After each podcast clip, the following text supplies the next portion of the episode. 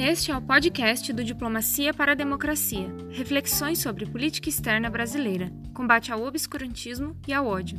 No episódio de hoje, o tema é Política Migratória como Política Externa Brasileira.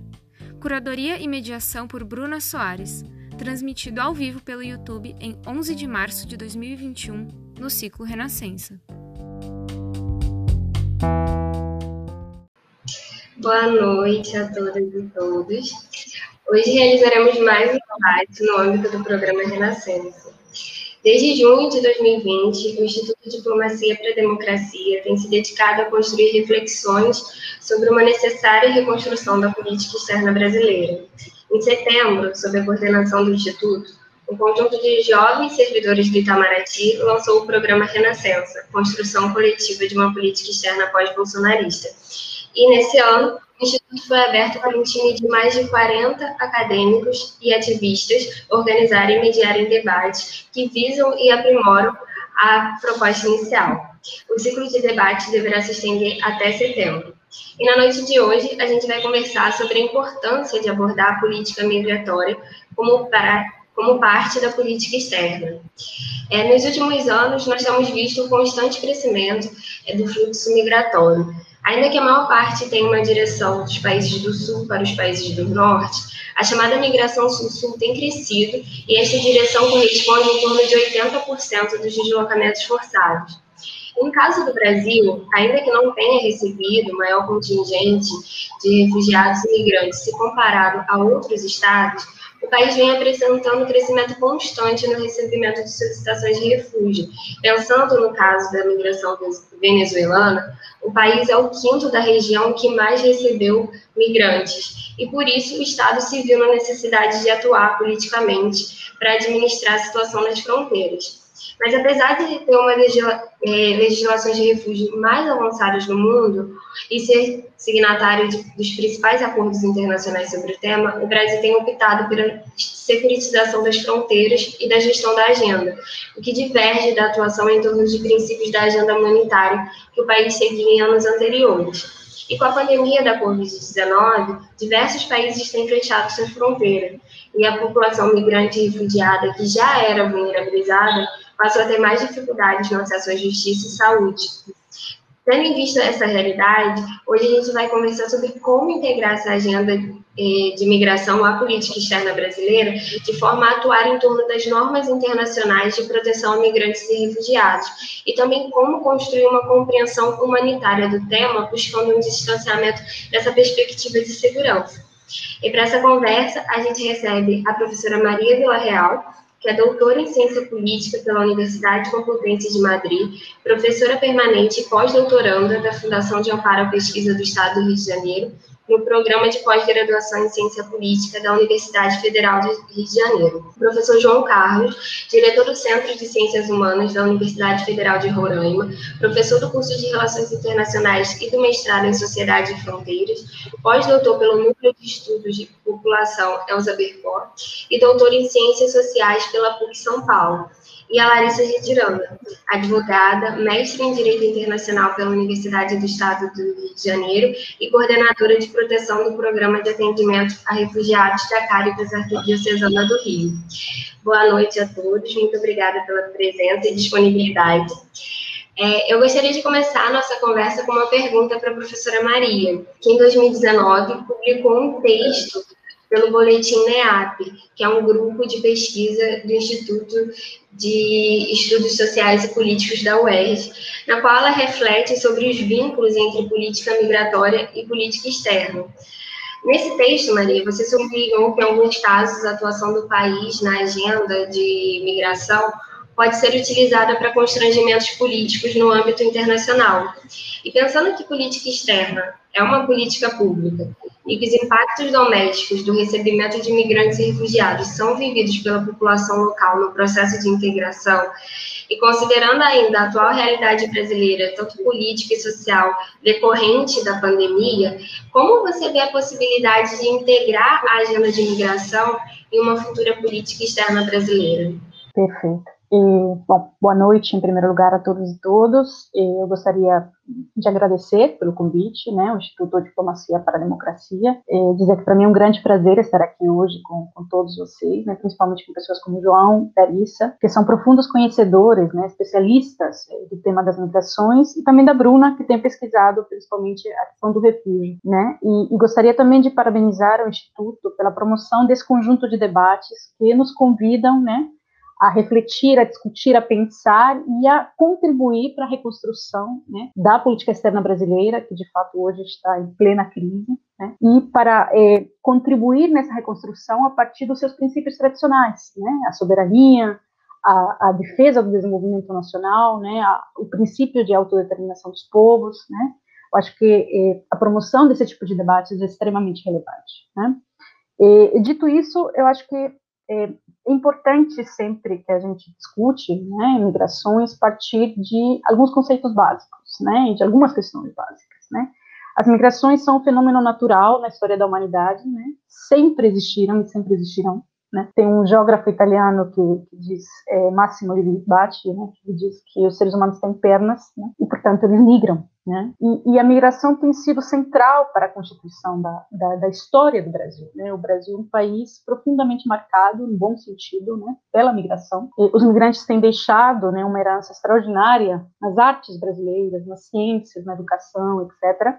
E hoje não é diferente. Né? E, se a gente pensa em termos eh, globais, as migrações constituem 3,5% né, eh, da população mundial, mas o número de população eh, de imigrantes forçados, né, é, é, de mais de 80 milhões, né, e um número mais alto a partir da Segunda Guerra Mundial, né.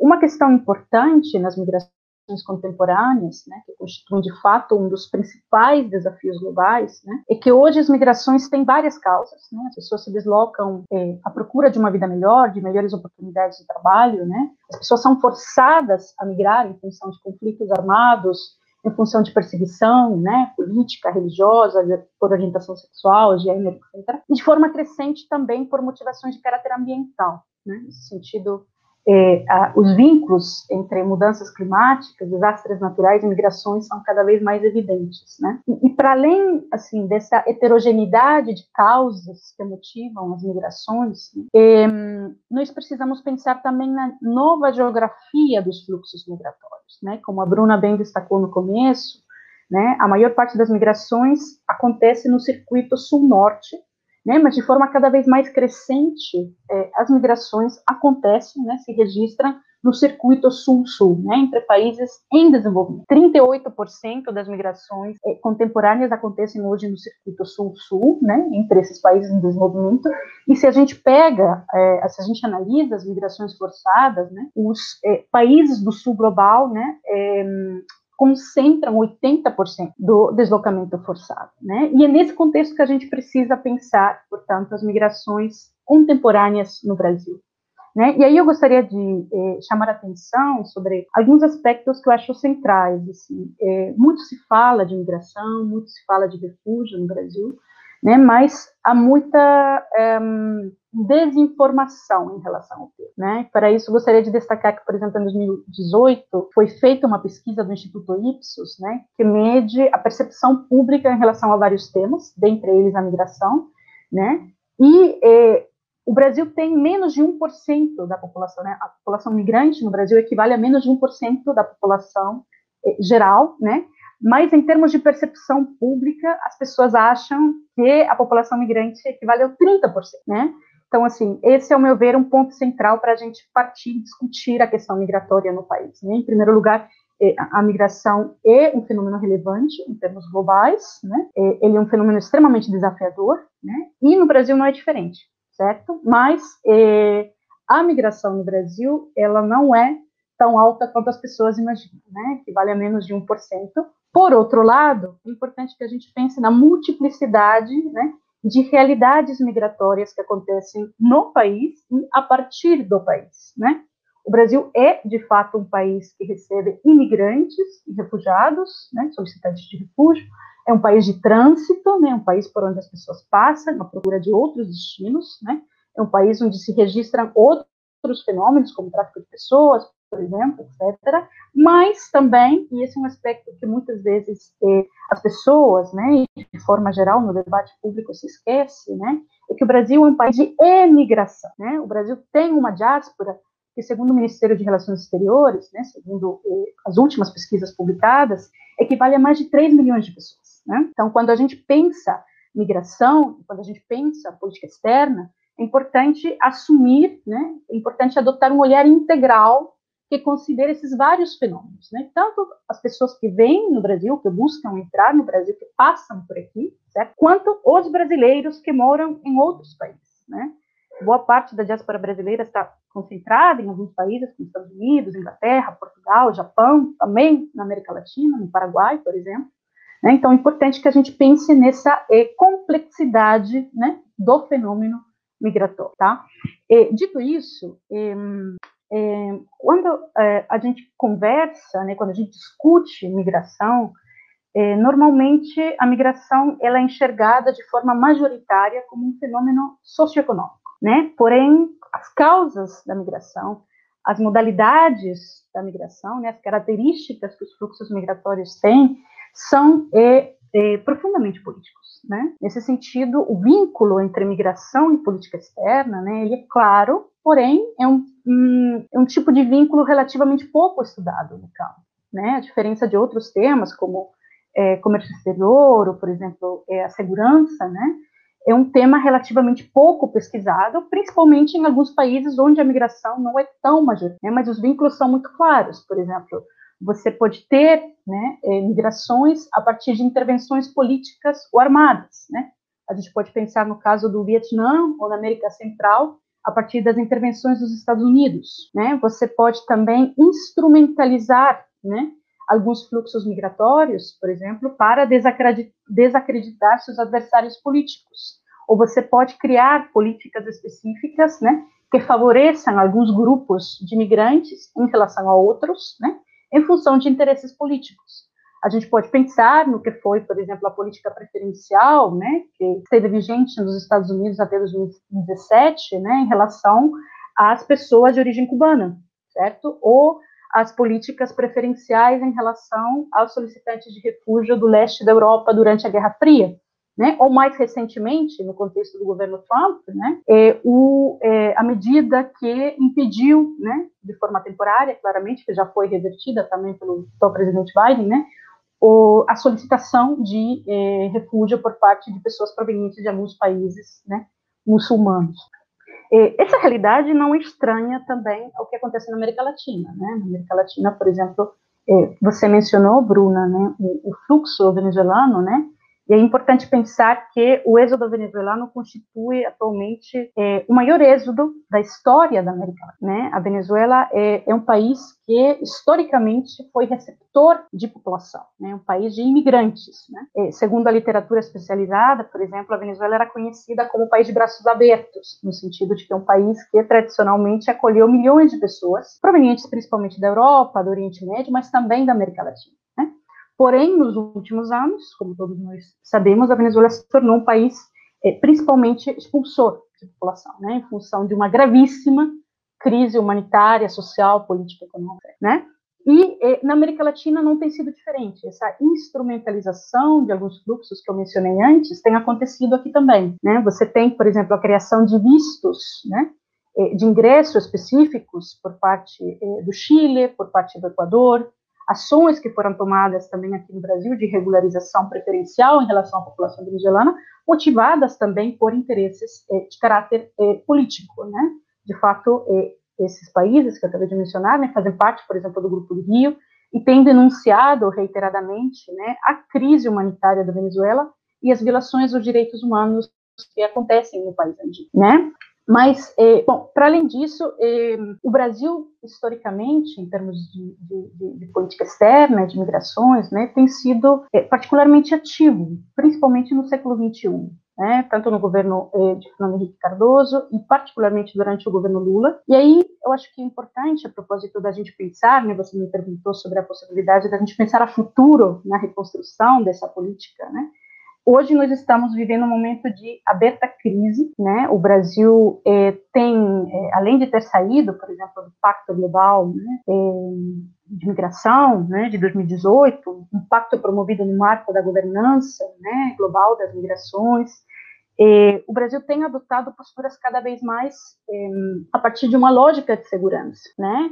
Mas é importante pensar em perspectiva histórica e e pensar que isso não sempre foi assim. Né? O Brasil já teve outras a sua política em função de um enfoque de direitos humanos e não foi o único. Né? Aí eu gostaria de pensar, por exemplo, no que foi, no que tem sido nos últimos anos a experiência regional, particularmente na América do Sul, né? na promoção de importantes acordos, como o Acordo de Residência Mercosul, como as propostas né, eh, de criação de uma cidadania regional, me parece importante que eh, a região e o Brasil, como parte da região, né, consigam repensar nessa tipologia de propostas, que por um tempo, não sem contradições nem limites, né, que isso fique claro, não sem contradições nem limites, tá, mas que por um tempo conseguiram fazer da América Latina, particularmente da América do Sul, né, uma, eh, um diferencial em relação ao que têm sido as políticas eh, dos países do Norte, né, profundamente marcadas por um de segurança. Né? Me parece central que uma política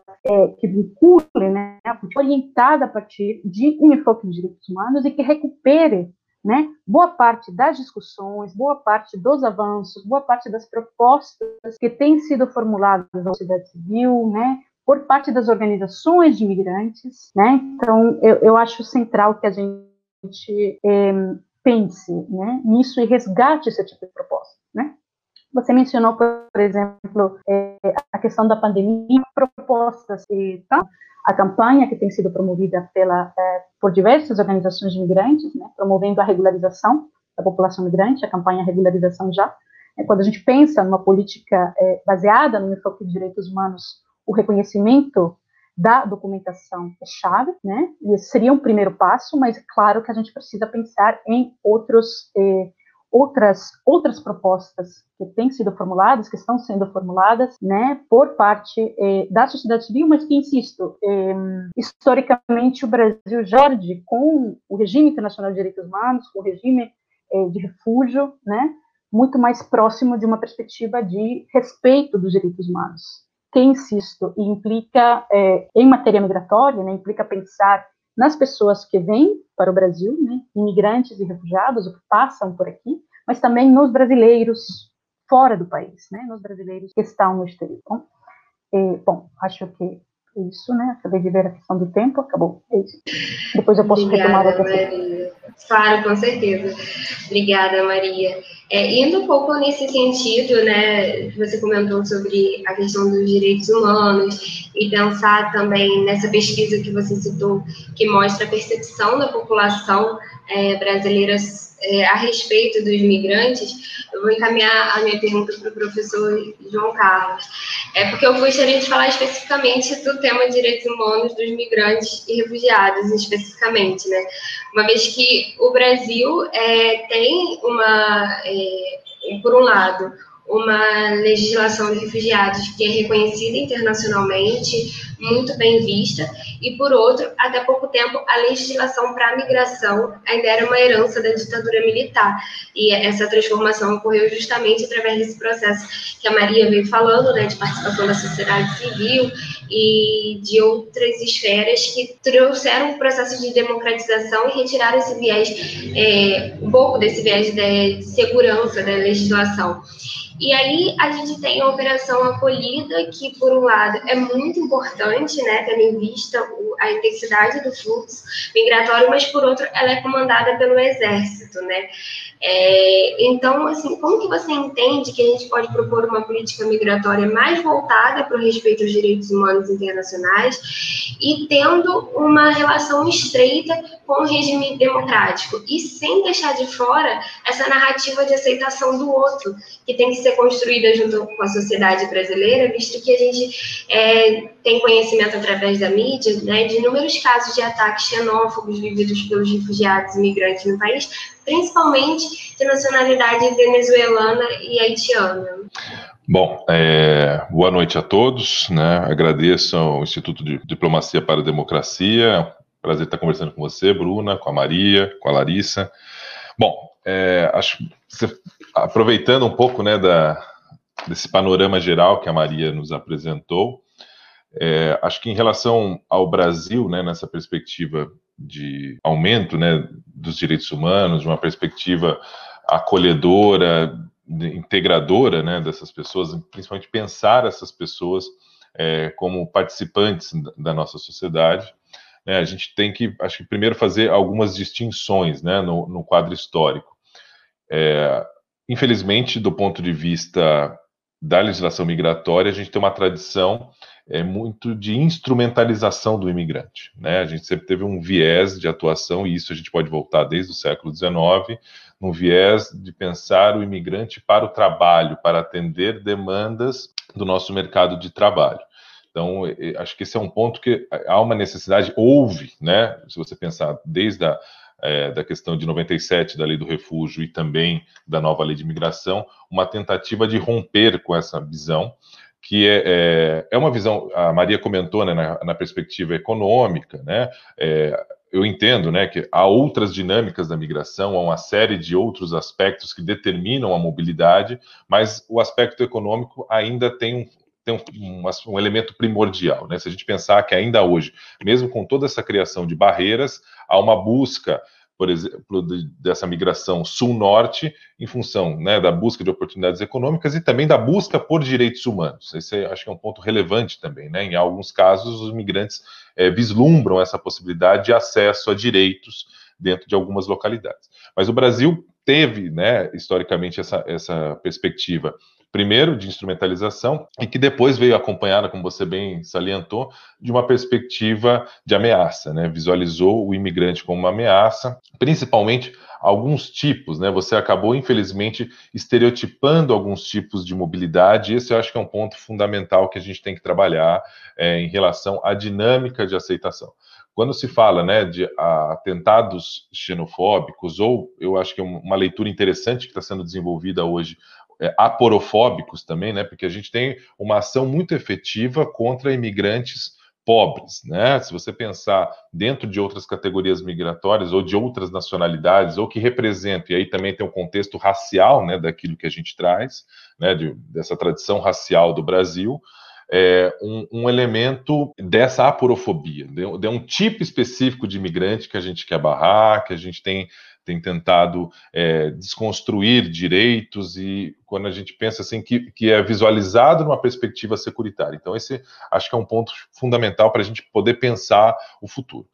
Um outro elemento eu acho importante, a gente comemora muito as leis, né? A lei de imigração é, é super vanguardista, assim como foi a lei de refúgio, ela tem uma perspectiva integradora, né, no seu, no seu sentido, ela tem uma perspectiva também de acolhimento, acho que isso é muito válido. Mas o que a gente tem visto nos últimos anos é que elas não vêm não têm sido acompanhadas por outros tipos de políticas públicas relacionadas a esse público.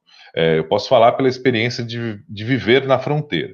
Né? Aqui na fronteira, você o acesso a políticas públicas de maneira geral já é bastante ruim.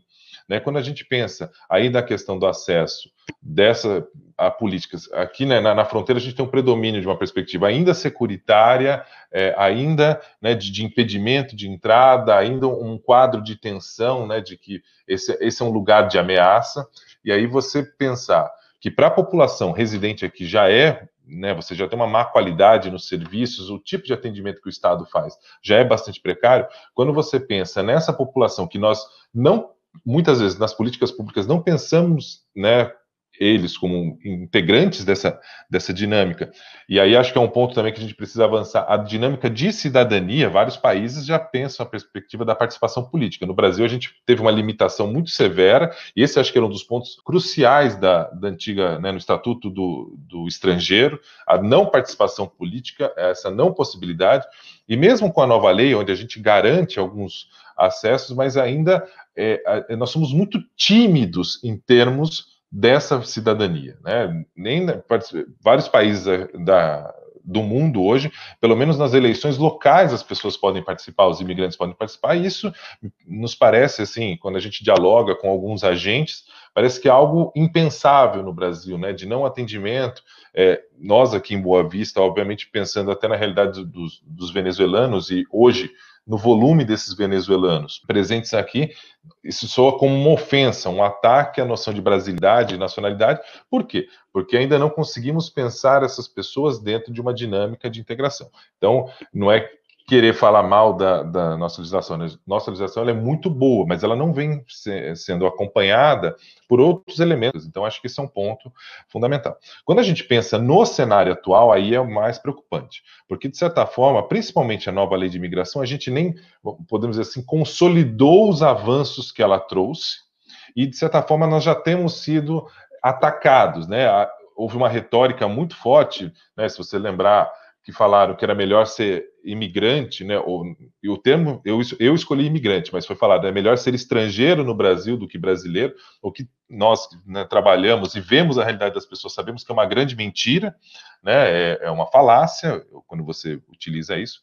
Então há uma dinâmica de que nós a, a ideia de que nós concedemos muitos direitos não é verdade, né? De certa forma, nós temos hoje uma estrutura legislativa que deveria, inclusive, oferecer mais direitos, né? Contemplar essa dinâmica de acolhimento e de integração de forma muito mais significativa.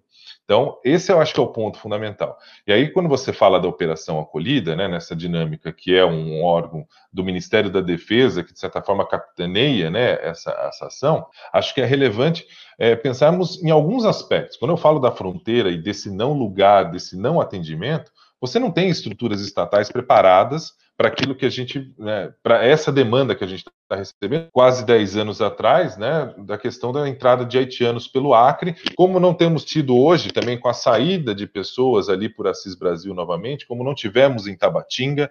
Então a gente tem um, um cenário bastante complicado nesses espaços para poder pensar minimamente uma política pública de acolhimento. Nós temos alguns é, eventos assim de, de bastante sucesso, como é o caso hoje da Prefeitura de São Paulo, né, que se pensa hoje como uma cidade também de migração, que desenvolve aspectos específicos é, para a migração, né, tem um órgão que cuida das ações, e a gente sempre estuda isso como uma boa prática, como, como um avanço né, no sentido do aquilo que nós desejamos, só que são exemplos isolados e que a gente não consegue consolidar em termos nacionais. Né?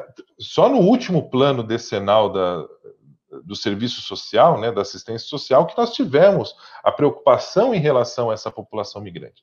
Então, acho que esse é um ponto chave que a gente vai ter que desenvolver nesses tempos, que é também a própria melhoria na estruturação, que não seja, como foi o caso aqui, a escolha quase que obrigatória pelas Forças Armadas. Obviamente que a partir do governo Temer, você tem um, um, a busca sempre pelos militares na resolução de questões. No Rio de Janeiro foi assim, no Rio Grande do Norte foi assim, aqui em Roraima. Aqui, inclusive, se justifica, né, no sentido de que vencer a Amazônia do ponto de vista logístico é bastante difícil. Né? Então, seria, de certa forma, um órgão com mais capacidade. Mas o que a gente não tem visto? ações no sentido dessa transição ser menos traumática, dessa possibilidade de que a sociedade civil, autoridades civis principalmente, consigam estabelecer uma dinâmica de atendimento. Então, esse eu acho que é um ponto é, fundamental para a gente pensar. E mais preocupante ainda, a gente não consegue visualizar em outras situações a mesma estrutura que se desenvolveu aqui agora.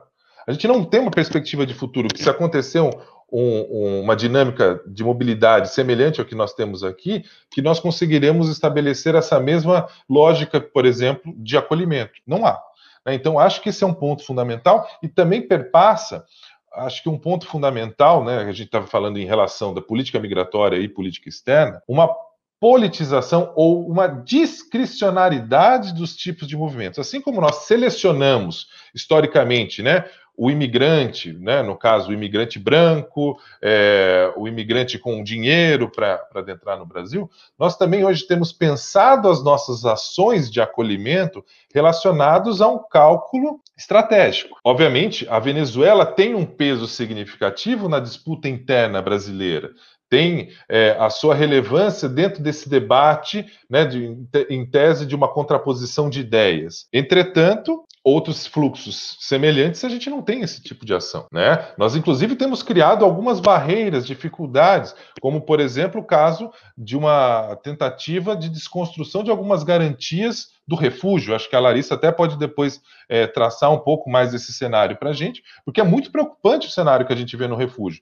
Ao mesmo tempo que a gente vê um aumento muito significativo nos números, dos números dos venezuelanos, a gente não consegue entender direito quais são os procedimentos relacionados a, a essa simplificação do, do, da, da análise né, dessas solicitações pelo reconhecimento de refúgio, ao mesmo tempo em que, para outros casos, a gente vê uma desconstrução de direitos. Então, esse acho que é um ponto fundamental que a gente tem, tem passado, que é também um cálculo em relação a quais são os grupos e o tipo de ação que a gente faz. Né? A gente recebe os imigrantes venezuelanos, uma ação grandiosa do ponto de vista financeiro, do ponto de vista de pessoas envolvidas, de entidades, mas ao mesmo tempo a gente sai do Pacto Global. Então, é essa contradição que acho que a gente precisa repensar em termos de futuro, né? Então, para encerrar essa fala, é melhorar a perspectiva de que, da, da, legislação do ponto de vista da política pública que acompanha, para a gente de fato assegurar esses direitos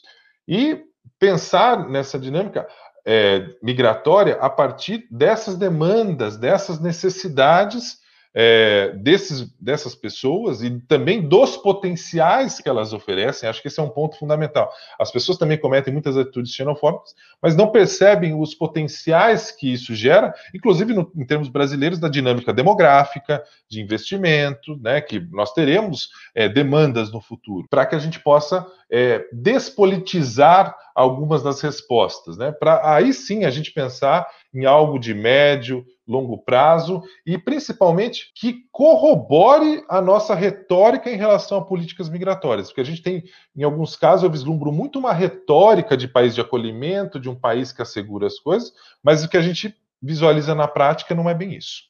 Tá? Obrigada, João. Esse, essa questão que você falou de da gente selecionar o migrante que a gente vai receber ficou muito claro durante a pandemia, né? Quando você fecha as fronteiras terrestres, mas você permite a entrada de turistas, né? Então você limita a entrada dessa população que necessita, mas, por outro lado, é, essa seleção que vem historicamente funcionando no Brasil, ela é mantida.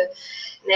É, esses dois primeiros meses, o Brasil é, tomou, é, em um dia, assinou um acordo com a Organização Internacional das Migrações e no dia seguinte limita, né, a entrada dos imigrantes venezuelanos, não que indicando explicitamente que é contra os venezuelanos, mas é, de uma maneira estratégica, né, consegue estruturar é, essa barreira invisível na, na fronteira. E eu acho que a Larissa, ela consegue perceber muito bem isso, porque ela está na ponta, né, de toda essa estrutura é, do nosso país de recebimento e de gestão, né. É, Para quem não sabe, a Larissa, ela trabalha na Caritas do Rio de Janeiro e a Caritas é um dos braços da sociedade civil brasileira na estrutura institucional de atendimento à população refugiada. Né? É, a Caritas iniciou seu trabalho nessa agenda durante as ditaduras militares da América Latina e desde então vem acompanhando de perto essas modificações dos fluxos e dos perfis dos solicitantes de refúgio e imigrantes. Larissa, é, desde 2016 a gente vive mudanças políticas significativas aqui no Brasil que impactam diretamente a gestão da agenda migratória é, no país. É, desde da, do impeachment, é, a gente vai vendo uma mudança muito evidente na, na estrutura institucional e nessa, nessa gestão. E aí, como eu citei anteriormente, a operação acolhida e a forma como ela foi estabelecida, os vários discursos que a gente teve ainda no governo Temer sobre a população migrante, e agora com a pandemia da Covid, é, a gente consegue ver alguns marcos, né, nessa realidade vivida pelos refugiados e pela Caritas, né, consequentemente. Eu gostaria que você nos contasse um pouco das alterações diretas que você conseguiu perceber é, durante a pandemia, as dificuldades que têm sido encontradas na prestação de ajuda a essa população e como que é, vocês entendem que a agenda deve ser repensada em uma futura política externa, né, mais equitativa no acesso à justiça e aos direitos humanos. Boa noite a todos e todas. É um prazer estar aqui com vocês. Eu agradeço o convite e é um prazer é, dividir é, essa mesa com a Maria, com a Bruna e com o João. É, então, vou falar um pouquinho de, de, dessa experiência no último ano, né? Estamos comemorando, comemorando, né? Mas, enfim, é um ano de pandemia, não é uma comemoração. E a experiência que, que nós tivemos na Caritas e no atendimento direto Acho que o primeiro impacto que nós tivemos com a pandemia é que ela muito rapidamente afetou economicamente os migrantes é, e os refugiados que nós atendemos, né? Então, muitos, muitos mesmo. É, perderam empregos formais de carteira assinada, logo perderam a capacidade ali de conseguir manter as suas famílias, né? Muitos tinham planos de reunião familiar, inclusive, de trazer é, os seus familiares da Venezuela, da Colômbia, Camarões, enfim, alguns países já estavam com, com esse processo em andamento e tiveram que parar com esse processo. Uh, nós vimos também isso impactar empreendedores, então nós temos muitos migrantes que são empreendedores e é, artistas, muitos que trabalham na rua e eles tiveram que paralisar por completo é, as suas atividades. E acho que ligado a isso, o que nós vimos foram muitas ameaças de despejo e muitas pessoas de fato sendo despejadas, muitos migrantes que passaram a viver na rua, então passaram é, por uma situação de rua quando não encontravam então um apoio dentro da comunidade. E é, o que eu diria é que a gente tem um problema grave no Brasil de abrigamento e de pensar o abrigamento para essa população específica, mesmo em locais onde você tem uma concentração muito grande de imigrantes, como aqui no Rio de Janeiro, em algumas regiões do Rio. Então, nós não temos uma política pública de abrigamento para essas pessoas e, em momentos de crise econômica, elas acabam é, tendo que ficar na rua por falta mesmo de, de vaga em abrigos, especialmente populações extremamente vulneráveis. Então, nós tivemos aqui no Rio casos de população LGBT, né, que ficar na rua significa, normalmente já significa um risco, mas para essa população significava um risco ainda maior e que o abrigo não poderia, então, recebê-los ou recebê-las, né? Um, a gente também percebe um aumento muito grande de relatos de violência doméstica, então, mulheres migrantes é, isoladas sua, em suas casas, que relatam violência dos seus parceiros, sobrecarga muito grande para as mulheres, né, que ficaram responsáveis aí quase que integralmente pelo cuidado da casa e das crianças, que não estavam mais na escola. Então, esse é um quadro bem geral, mas um ponto que eu diria relacionado e que acaba esse quadro geral atingiu, eu sei muitos brasileiros também, uh, mas o que eu diria em relação a migrantes e documentação é que a gente percebeu um efeito cascata na falta de documento ou na apresentação de documento vencido.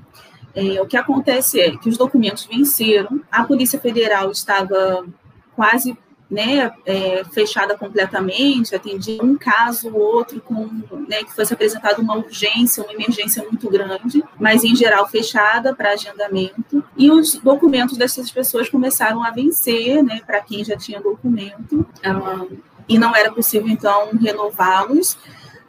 E aí o que a gente percebeu é que esse documento vencido não, e não havia regulamentação para lidar com isso. Então a Polícia Federal disse que os documentos eram válidos por meio de uma, de uma nota no site. Né? Então não era uma portaria, não era uma resolução, não havia respaldo legal né, para declarar a validade então daqueles do, documentos, com exceção dessa nota no site da polícia. Então, isso causa um efeito cascata de dificuldade de acesso a serviços básicos, mesmo no Rio de Janeiro, onde a gente já tem é, uma rede bem consolidada e que conhece a população migrante, que conhece a documentação, mas a gente teve muita dificuldade, uh, dificuldade de reinserção laboral, e pensando no contexto da pandemia, de fragilidade econômica, né, o governo, então, traz o auxílio emergencial como um ponto de suporte, mas a aceitação do protocolo. Né? Então, o documento do solicitante de refúgio, que ainda é uma folha de papel A4, agora vai mudar, né? então eles estão finalmente implementando a emissão do RNM provisório para solicitante de refúgio, mas isso está acontecendo agora, em março, um ano depois da pandemia. Então, a aceitação desse protocolo como documento válido para o saque do, do auxílio emergencial foi um grande desafio no Brasil todo. Então, de norte a sul, nós tivemos esse desafio. É, uma luta assim, né, que envolveu a IPTU, sociedade civil, inclusive com apoio de alguns órgãos do governo, mas há um desconhecimento, e eu acho que isso foi, né, já passou na, na, fala da Maria, na fala do João, que é um desconhecimento muito grande da população é, sobre o migrante, né, sobre que documento o migrante porta, é, sobre os direitos desses migrantes. Então, por vezes, eles chegavam com o documento e o funcionário da Caixa Econômica Federal falava: Isso não é um documento, a gente não reconhece, você não vai sacar, então, seu auxílio emergencial.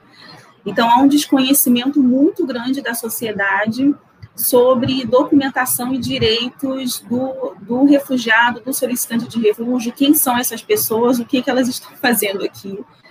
É, acho que um outro ponto que nós percebemos, né, que a pandemia afetou muito a vida do migrante e do refugiado, foi a ausência de espaços ali de reunião para comunidades, né? É, isso enfraquece muito a construção de redes e de fato eles acabam sendo mais fortes e conseguindo cooperar, conseguindo se integrar melhor na sociedade através das redes já existentes. Então, essa quebra né, desses espaços, essa impossibilidade, então, de se reunir e de agregar, principalmente os recém-chegados nas cidades, é, isso impactou diretamente a vida deles, especialmente para os ultra-vulneráveis. Então, pessoas que são muito vulneráveis acabam chegando às instituições, chegando aos serviços tanto privados quanto públicos, por meio de outros migrantes que já traçaram esse caminho. Né? Então, a falta dessa conexão é, entre eles, especialmente recém-chegados, afetou muito isso, a gente viu isso acontecendo. É, esse foi um ponto. Um outro, acho que já foi falado pelo, pelo João, mas nós presenciamos episódios né, de, de xenofobia especialmente momentos de distribuição de cestas básicas ou de algum tipo de apoio para migrantes. Então, a gente viu isso acontecendo em São Paulo, e eu posso citar um episódio mesmo essa semana no Rio. Então, a Caritas ela fica em um ponto que é bem conhecido dos moradores de rua, das pessoas em situação de rua brasileiras mesmo. Como a instituição fica aberta, eles entram, tomam um café, comem um biscoito, fica tudo aberto e eles vão lá. E daí, essa semana, a gente teve uma revolta dos moradores de rua, porque eles estavam distribuindo cesta básica para migrantes, né? Enfim, a gente teve que controlar, porque houve gritos, né, ali um, um início de uma briga. Isso se repetiu em, em, outros estados, né, com outros colegas aí que trabalham diretamente é, com os migrantes na sociedade civil. Uh, seguindo ainda sobre a pandemia, né? A gente sabe que, principalmente hoje, né, o sistema é basicamente todo online informatizado. Não sei se essa palavra informatizado, mas há uma dificuldade grande de acesso e inclusão digital né, do migrante, é, do refugiado, do solicitante de refúgio. Hoje, o formulário do, do CONARE, né, para você pedir refúgio, ele só está em português, não está em outras línguas, isso é gravíssimo. E os migrantes tiveram que fazer os seus pedidos de refúgio sozinhos ou auxiliados remotamente por entidades da sociedade civil.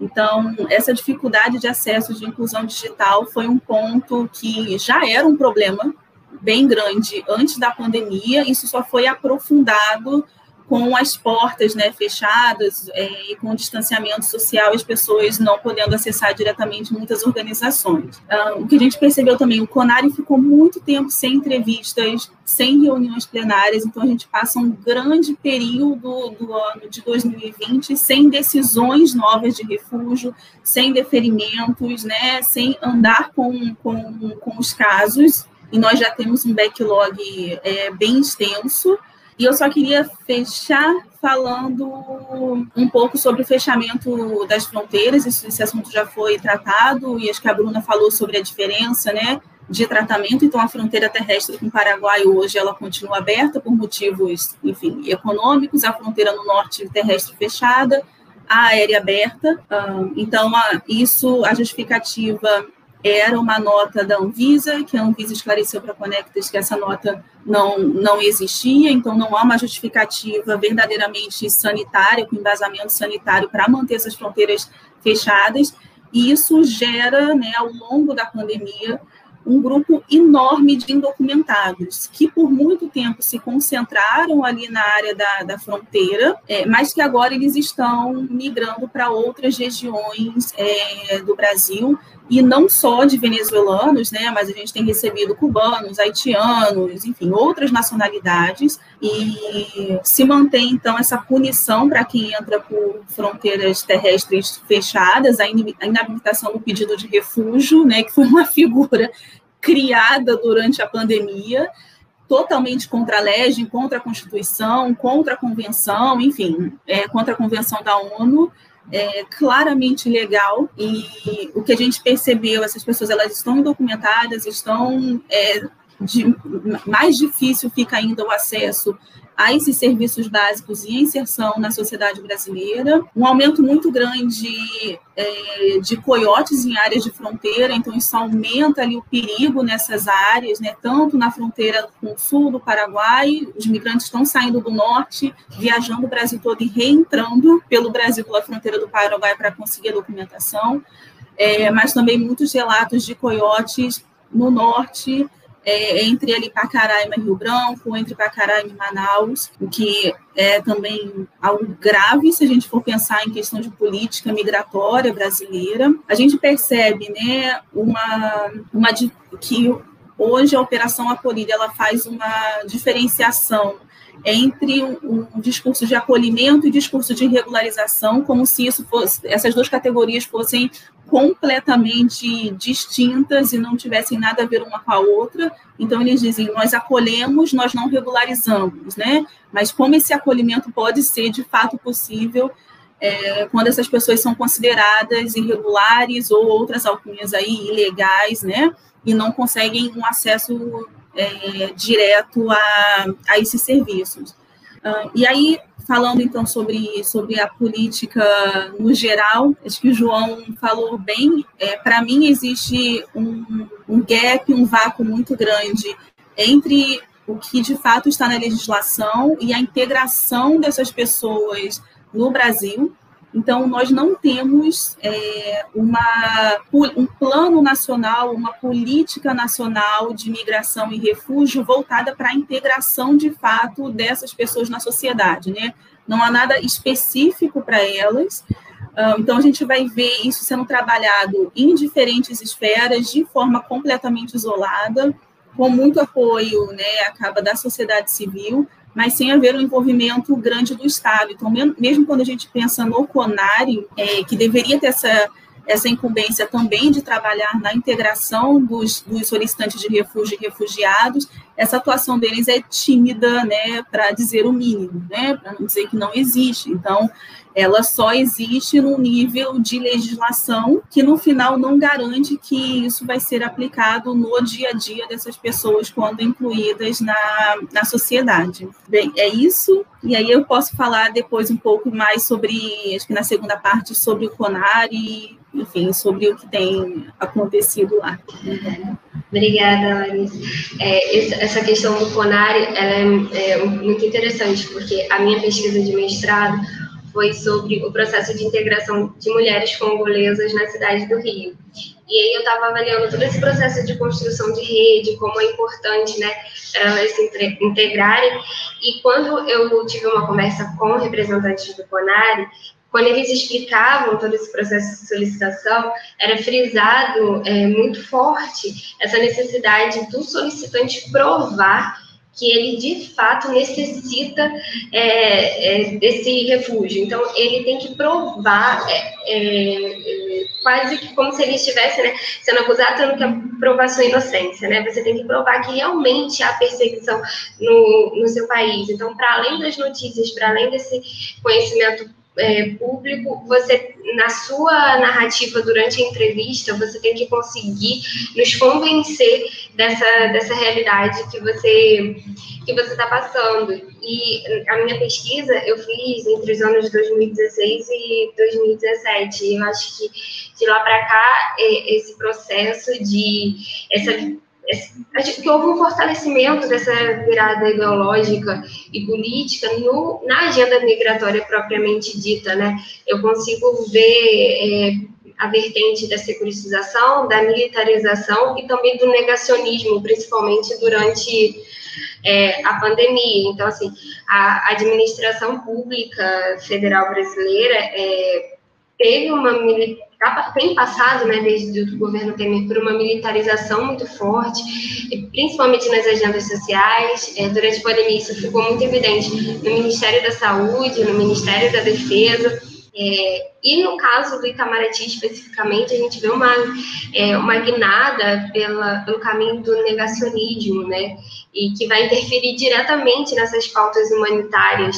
É, na, na live que a gente fez é, no dia 25 de fevereiro, a gente falava sobre a questão de gênero, mas esse impacto do negacionismo, ele também vai direto na questão da migração, da solicitação de refúgio, como os casos que foram citados aqui, de você selecionar quais fronteiras, né? é, vão estar abertas ou não. E aí eu queria conversar um pouco agora com vocês sobre é, essa reestruturação né, que a gente tem vivido, que não é positiva, é, e o que, que, vocês entendem ser necessário para a gente partir por uma outra virada, né, uma virada mais democrática, humanitária da agenda, e como que seria possível desenhar esse caminho, tendo em vista o contexto que a gente vai partir, levando em consideração 2022, né?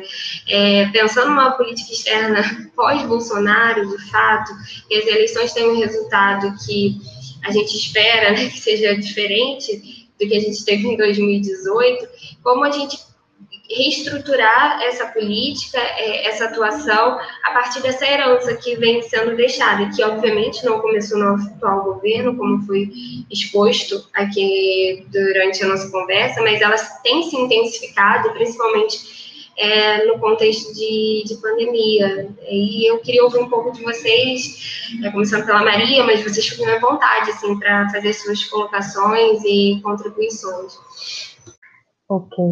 Ótimo. Bom, é uma excelente pergunta, Bruna. Acho que há várias questões, assim, a partir do que, né, os três, os quatro, no fundo, discutimos aqui, né, por um lado, é, a necessidade de pensar em uma política pública né, para migrações dentro do Brasil, né, efetiva, que supere narrativas né, e discursos sobre direitos humanos para cumpri-los de fato. Né? Não se trata apenas de acolher, mas de fato de integrar, de garantir direitos de cidadania, né, e para isso a gente precisa partir de direitos políticos, né, é, a necessidade de reconhecer primeiro a regularização das pessoas, por exemplo, depois os direitos políticos, né, e por fim, por que não, é, aumentar os processos de naturalização.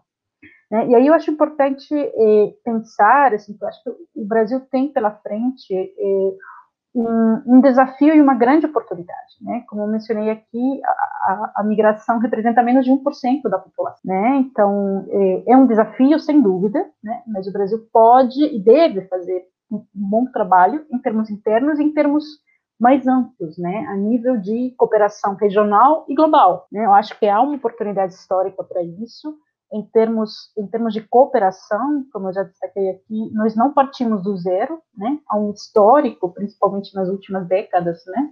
De cooperação, de eh, construção de soluções coletivas, né? Nós falamos, ficamos a mencionar no começo, né? A, o êxodo venezuelano, que sem dúvida representa um dos maiores desafios, né? Que é um desafio eh, principalmente regional, né? Se a gente pega hoje eh, o êxodo venezuelano, ele está composto por mais de 5 milhões e meio né, de pessoas, a maioria das quais, né, 85% das quais se concentra na América Latina e no Caribe. Né? Então, por que não pensar em soluções conjuntas, né, compartilhadas? Aí eu resgato isso nós não partimos do zero, né? Nas últimas décadas, em particular, se avançou muito a nível regional na construção de acordos, como foi né, o Acordo de Residência no Sul, na proposta né, de eh, eh, processos né, de cidadania regional, e, ao meu ver, eh, uma futura política externa passa necessariamente por isso. Né? As migrações internacionais constituem hoje um grande desafio global, e, portanto, elas não podem ser abordadas de forma unilateral, certo? A gente precisa pensar necessariamente na cooperação, né, regional e global, né? E aí, eu acho que há grandes oportunidades, o João eh, chegou a destacar né, o fato de que eh, aqui a gente tem exemplos interessantes, importantes, como o caso de São Paulo, né?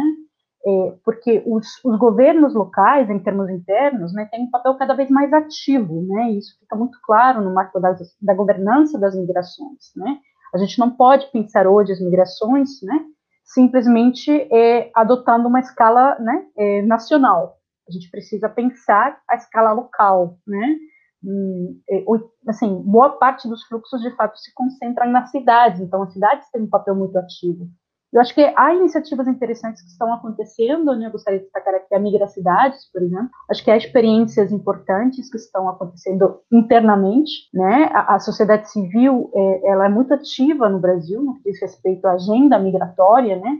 E aí a gente tem propostas extremamente relevantes, né, formuladas pelas organizações migrantes, né, pelas, é, pela academia, a academia tem jogado um papel muito importante também no que diz respeito à, à agenda migratória, né? Mas, assim, é, pensando numa agenda mais ampla, de novo, eu acho que a gente precisa pensar sempre de uma forma integral, né? Precisa pensar numa política pública para acolher, para integrar essas pessoas que vêm ou passam por aqui, né? Resgato isso também, a, a necessidade da gente pensar na imigração, no refúgio, mas também no trânsito, né? E em outras expressões da mobilidade humana, e, ao mesmo tempo, né, em termos de política externa, é muito importante que quando se pense na agenda migratória, a gente não esqueça né, da diáspora brasileira, desses mais de 3 milhões de brasileiros que estão fora do país, né, e que também eh, têm a necessidade de ter seus direitos respeitados né, e reconhecidos. Né. E aí, assim, eh, o Brasil tem tido um papel ativo né, nesse processo em termos multilaterais, né, no apoio aos regimes sobre direitos humanos, refúgio, etc., que eu acho que pode e deve resgatar. Né? Então, a reconstrução passa por isso, meu Deus. Mais cooperação, mais diálogo, mais reflexão, menos estigma, né? menos desconhecimento, menos desinformação. Né? A gente precisa parar é, de enxergar a migração como um problema. A migração é uma grande oportunidade, tá? E, e os migrantes, por exemplo, têm muito a contribuir em termos nacionais, né? É, os migrantes são os novos brasileiros, né? E estão aqui para contribuir muito, assim como os brasileiros, né? Que mantêm seus vínculos com o Brasil, podem também, né? Ter um papel extremamente ativo no que diz respeito, por exemplo, ao desenvolvimento do país, né? Por citar apenas um exemplo. Então, acho que a, a reconstrução passa por, né? Por debatermos mais, por refletirmos mais, por tirar estigmas, prejuízos, é, preconceitos, desculpa, e eh, por enxergar né, a migração como uma realidade natural que deve ser vista, abordada né, a partir de um enfoque pleno de direitos humanos. Né? De fato, nós, eh, quando falamos de migrantes e refugiados, nós estamos falando de seres humanos, né, de pessoas, e é isso que a gente não precisa. Então, qualquer tipo de eh, abordagem que a gente né, eh, tenha em relação a essas pessoas precisa de um enfoque humanitário, precisa de um enfoque baseado eh, no respeito dos direitos humanos e nas garantias né, para essas pessoas. Bom, acho que é isso. Depois a gente pode discutir algumas coisas mais com os colegas. Obrigada, João. É, eu queria abordar um pouco até mais essa questão da relação com a política externa, né? A gente sempre teve a questão migratória como um ativo de política externa. Isso se a gente pensar, né? Você citou governo Fernando Henrique, governo Lula, no governo Dilma e no, mesmo no governo Temer, né, apesar dessa resposta às diversas demandas serem militarizadas, mas é no governo Temer onde você tem desde a opção pela operação acolhida, que foi essa resposta militarizada, mas foi uma resposta, como a nova lei de imigração, né? Você tinha, e aí, por parte até do, do ex-chanceler, você tinha uma vinculação muito forte com a temática, desde a questão do refúgio, como a questão da nova lei de imigração. Acho que nesse quadro, a grande ruptura ela se dá agora, né? Dentro da perspectiva. E acho que, é, mas apesar né, dessa ativo de política externa, acho que ela ainda é pensada como um ativo de política externa em termos de aproximação com alguns grupos, né, principalmente da extrema direita mundial, e aí é uma busca de aproximação com o interesse né, dos Estados Unidos, de uma reprodução dessa lógica com Polônia, com Hungria e com outros segmentos. Então, acho que, em termos de política externa, ela continua sendo vista como um ativo, só que ela tem que modificar esse foco, né, para atender, por exemplo, isso que a, que a Maria estava comentando, de uma perspectiva de uma abordagem regional, né, de uma perspectiva que, até de certa forma, é a retomada de, de um quadro que a gente configura no Brasil a partir dos anos 90, 80 e 90, né, quando a gente olha assim, no, a partir de um censo, falou: cadê esses brasileiros que deveriam estar aqui? Onde é que eles estão? E a gente descobre né, que eles estão fora do Brasil, e muitas dessas pessoas que atuaram em defesa dos direitos dos brasileiros no, exterior são as pessoas que formularam nos primeiros momentos a própria dinâmica né, de proteção, né, e a, seja no, no, nível do CENIG, do CONAR e de outras entidades, né, a Maria destacou aí a sociedade civil de forma bastante intensa. Então, é, nesse aspecto de, dessa mudança, né, de certa forma, a gente deixar de reproduzir a política migratória do Norte. Esse acho que é um ponto fundamental.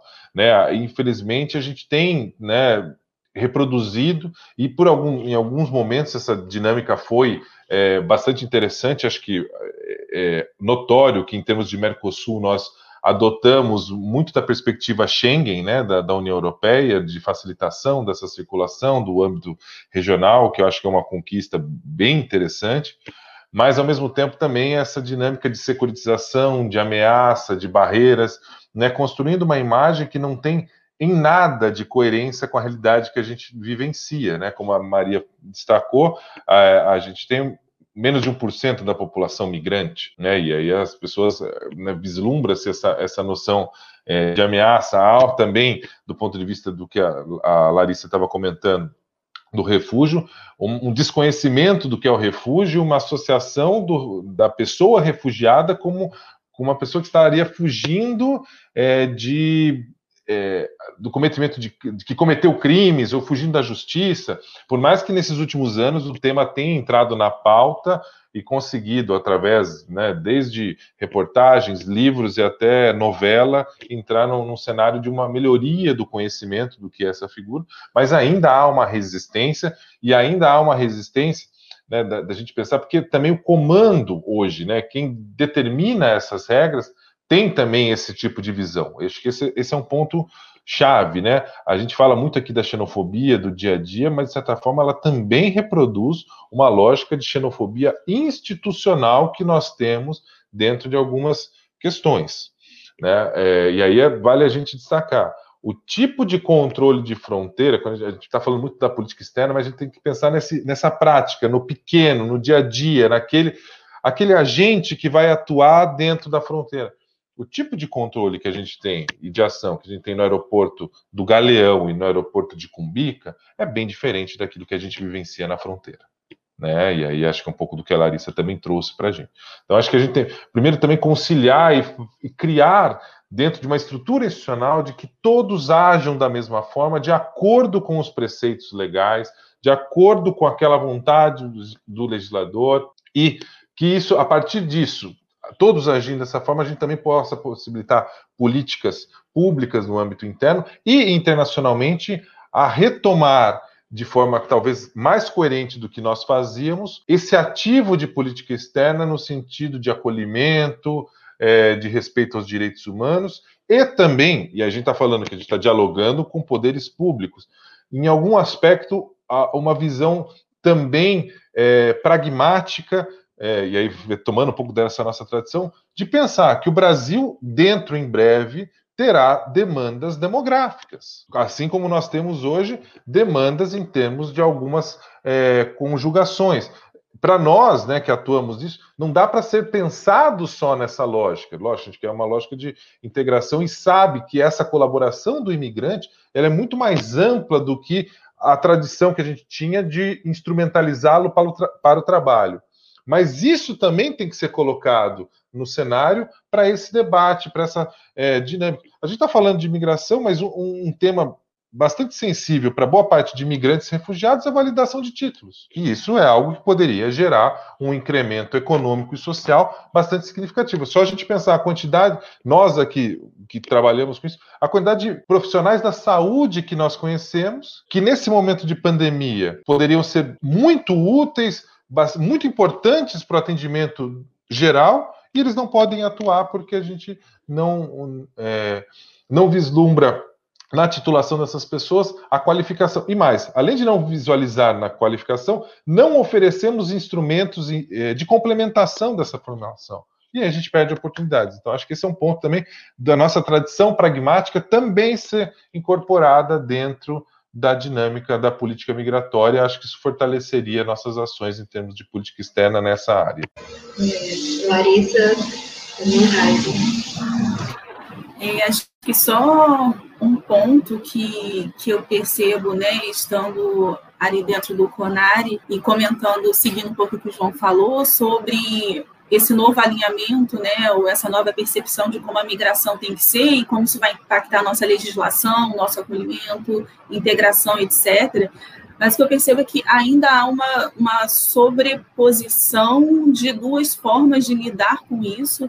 Então, existe um, um, grupo que ainda né, exporta o modelo brasileiro de refúgio, né, ou a lei brasileira de refúgio ainda vende isso como algo positivo, muito positivo da nossa política, e aí pensando no MRL, lidando com outros, né, com outros países que, que enfim, que têm o mesmo posicionamento, com o ONU em Genebra, etc., isso, então, ainda é possível ver essas reuniões ou essas, essas vendas de modelo que acontecem paralelamente a uma política mais ampla, né? O que, por um lado, nos dá esperança de que é, nem tudo foi contaminado por essa nova visão ou por essa nova forma de pensar e de lidar com migração e refúgio aqui no Brasil. É, enfim, acho que um, um, outro ponto, acho que você, você, Bruna, citou, acho que o que seria necessário, então, para essa virada mais democrática, uma virada mais humanitária na agenda.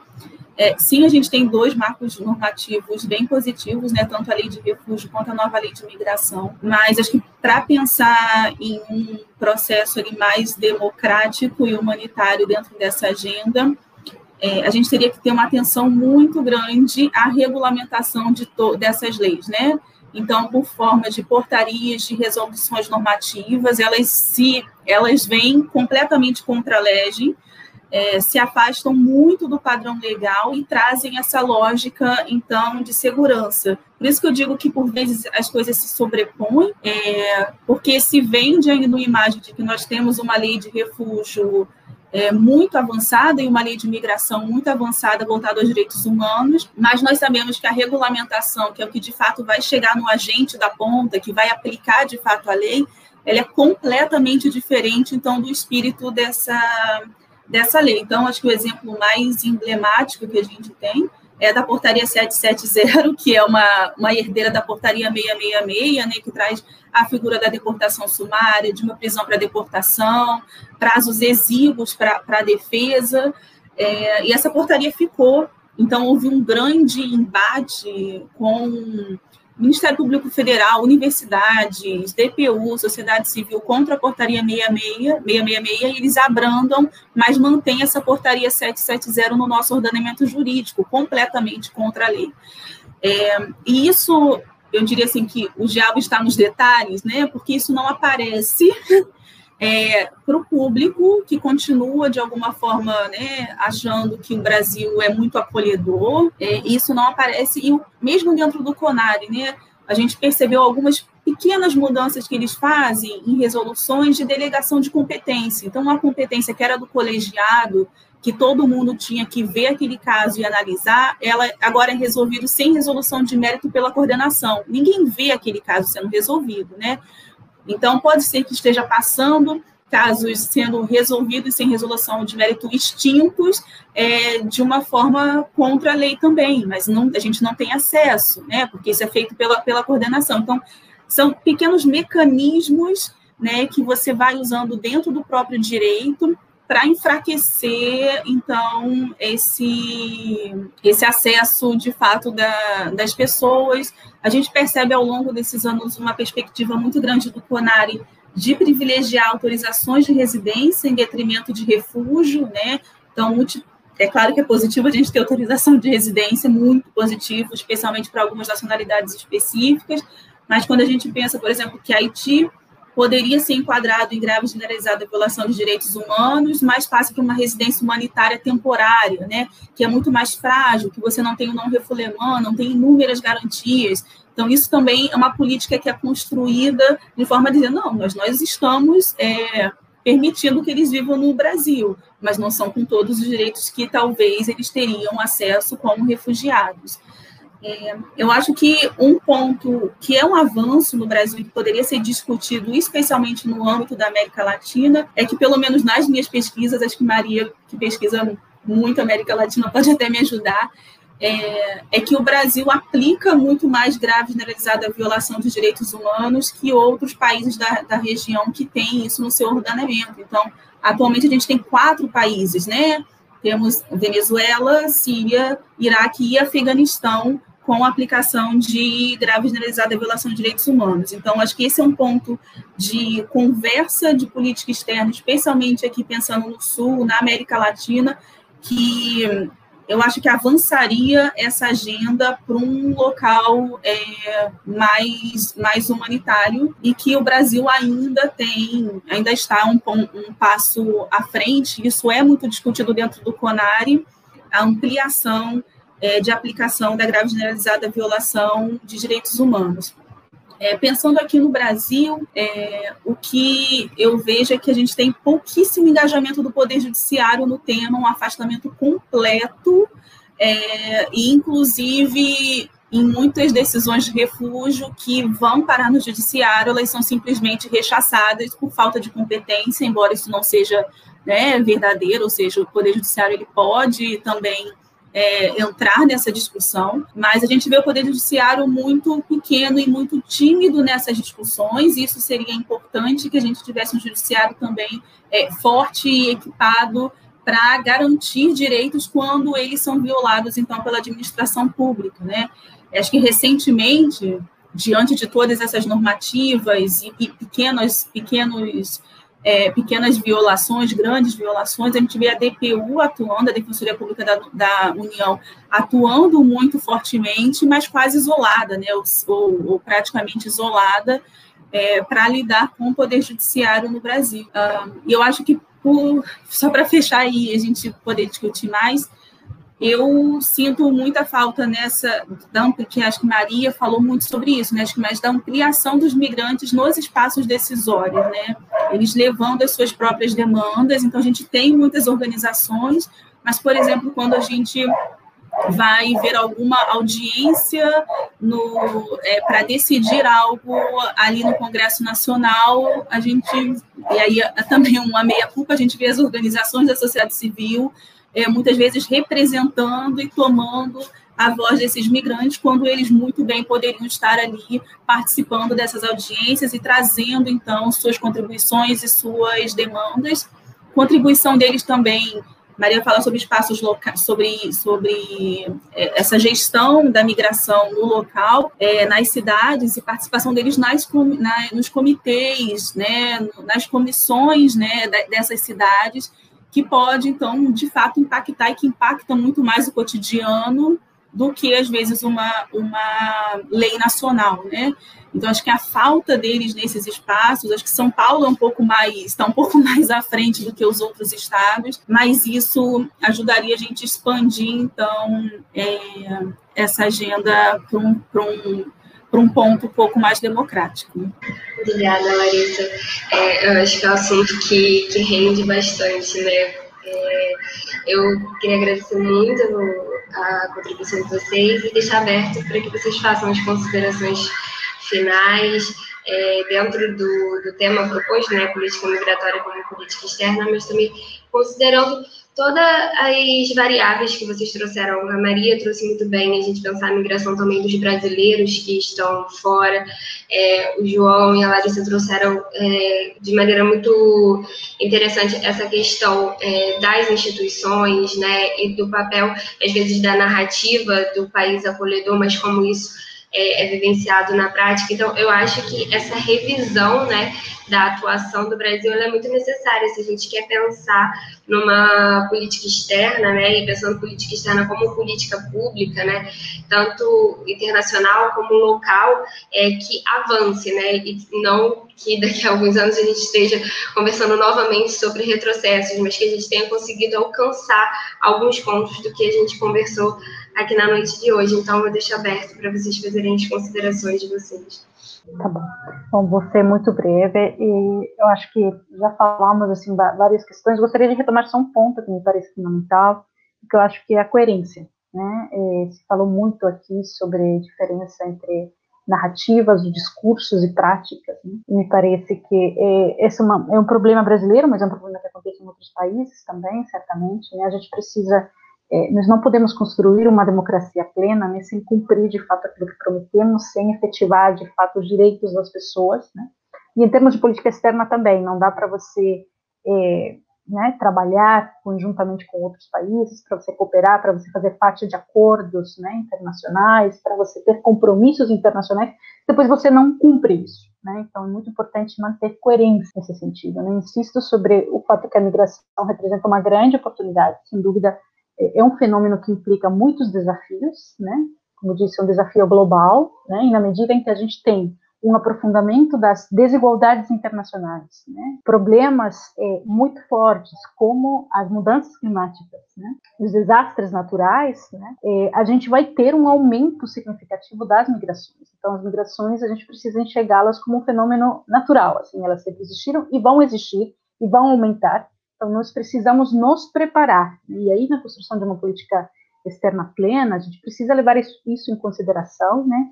É, pensar nesse cenário, é, adotar, como eu destaquei aqui, um olhar integral, né, pensando que a mobilidade humana contemporânea ela se compõe por vários fenômenos, né? Nós temos a imigração, o refúgio, que temos aqui, mas também a imigração. Então precisamos adotar um olhar amplo né? E que qualquer tipo de política que nós é, desejemos construir, né, uma política plena, democrática, efetiva, ela passa por um diálogo, ela passa pela escuta, né? Ela passa pela escuta da sociedade civil, das organizações particulares de imigrantes, das pessoas diretamente envolvidas nesse processo. E é, no que diz respeito à cooperação, no sentido amplo, né? É, insisto sobre esse ponto, nós não partimos do zero, né?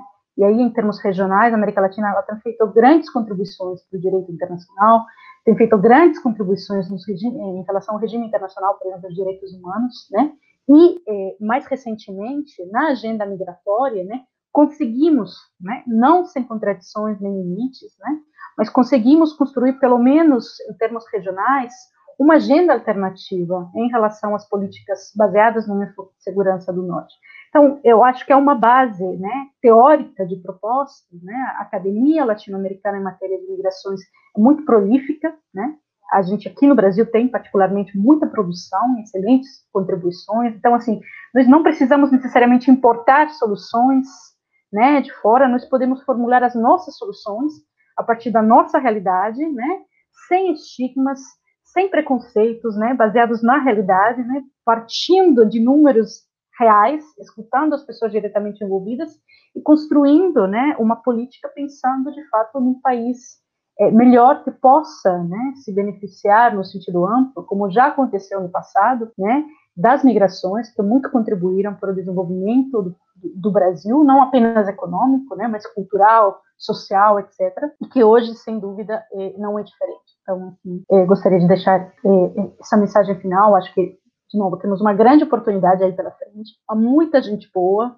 então, para quem quer pensar né, na construção dessa política, acho que há um capital humano interessantíssimo no país, nós temos tudo para construir uma política diferente, eu espero que essa política futura né, esteja baseada é, nessas, nessas propostas. É isso. Muito obrigada mais uma vez pela, pela, pela conversa, foi, foi um prazer. Bom, aproveitando né, o que a Maria falou, desse não sair do zero, acho que aproveitar né, na, na, dinâmica regional né, da construção, aprofundar né, esses processos, alguns até que a gente construiu a partir de principalmente de 84, né, de revisões periódicas, né, da gente continuar o debate, pensar isso é, de forma bastante ampla.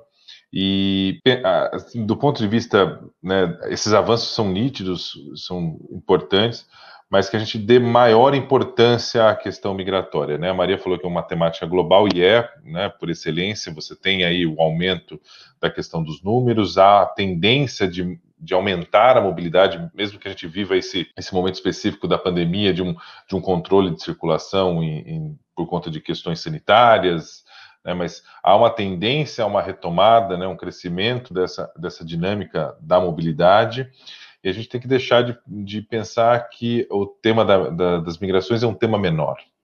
Né? Me parece que, em termos diplomáticos, a gente tem que dar o devido peso que isso tem. Né? A gente pensa muito em termos de comércio, em termos de ações, por exemplo, de defesa, é, investimentos, até propriedade intelectual, né? A gente debate muito dentro das nossas dinâmicas. Me parece que a, que a diplomacia é, é, sempre pensou a migração como um tema menor.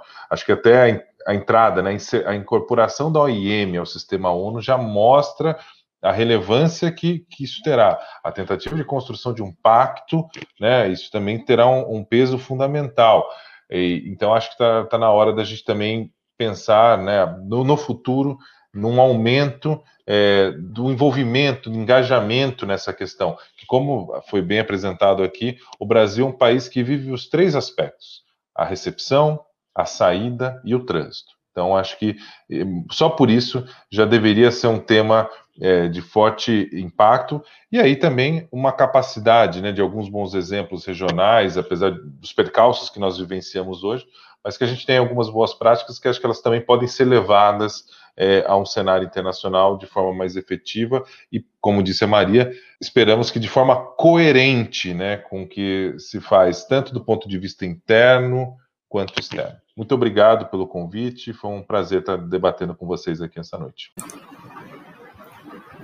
Então, você bem breve, porque eu acho que né, os meus colegas falaram muito bem, eu acho que eu insistiria pensando nesse tema no Brasil, que a gente teria que avançar em algum plano nacional de, de migração e de refúgio, é, que integrasse, então, as diferentes esferas, é, tanto da federação, quanto sociedade civil, quanto universidades, migrantes, né, que trabalhasse, então, nesse plano e pudesse colocar isso em andamento, para que a gente conseguisse, como né, nós falamos acho que ao longo do debate, ultrapassar essa barreira muito grande que a gente tem entre uma legislação federal, né, é, muito muito aberta aos migrantes e considerada avançada e o que de fato a gente tem no dia a dia, né?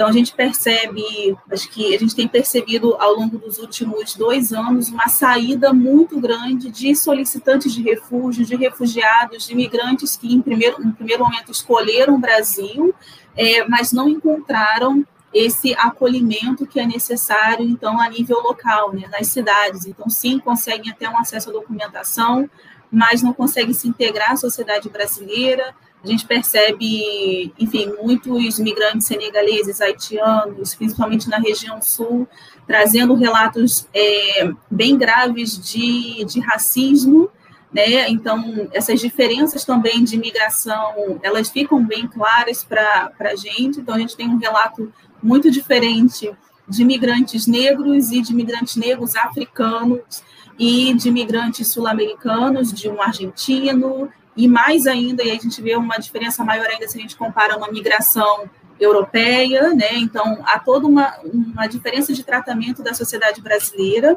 Então, é, eu diria que essa, essa desinformação sobre quem é esse imigrante e essa reprodução, então, de padrões, né, que a gente já tem no nosso dia a dia, elas afetam claramente a vida deles. Então, é necessário a gente repensar, de fato, essa política de acolhimento, porque essas pessoas estão chegando, buscando então refúgio, é, e buscando algum tipo de asilo e não estão encontrando e como acho que alguns de vocês têm acompanhado, né, têm saído do Brasil em jornadas extremamente perigosas para buscar então um país que de fato ofereça é, essa integração e os direitos humanos que eles vieram buscar aqui.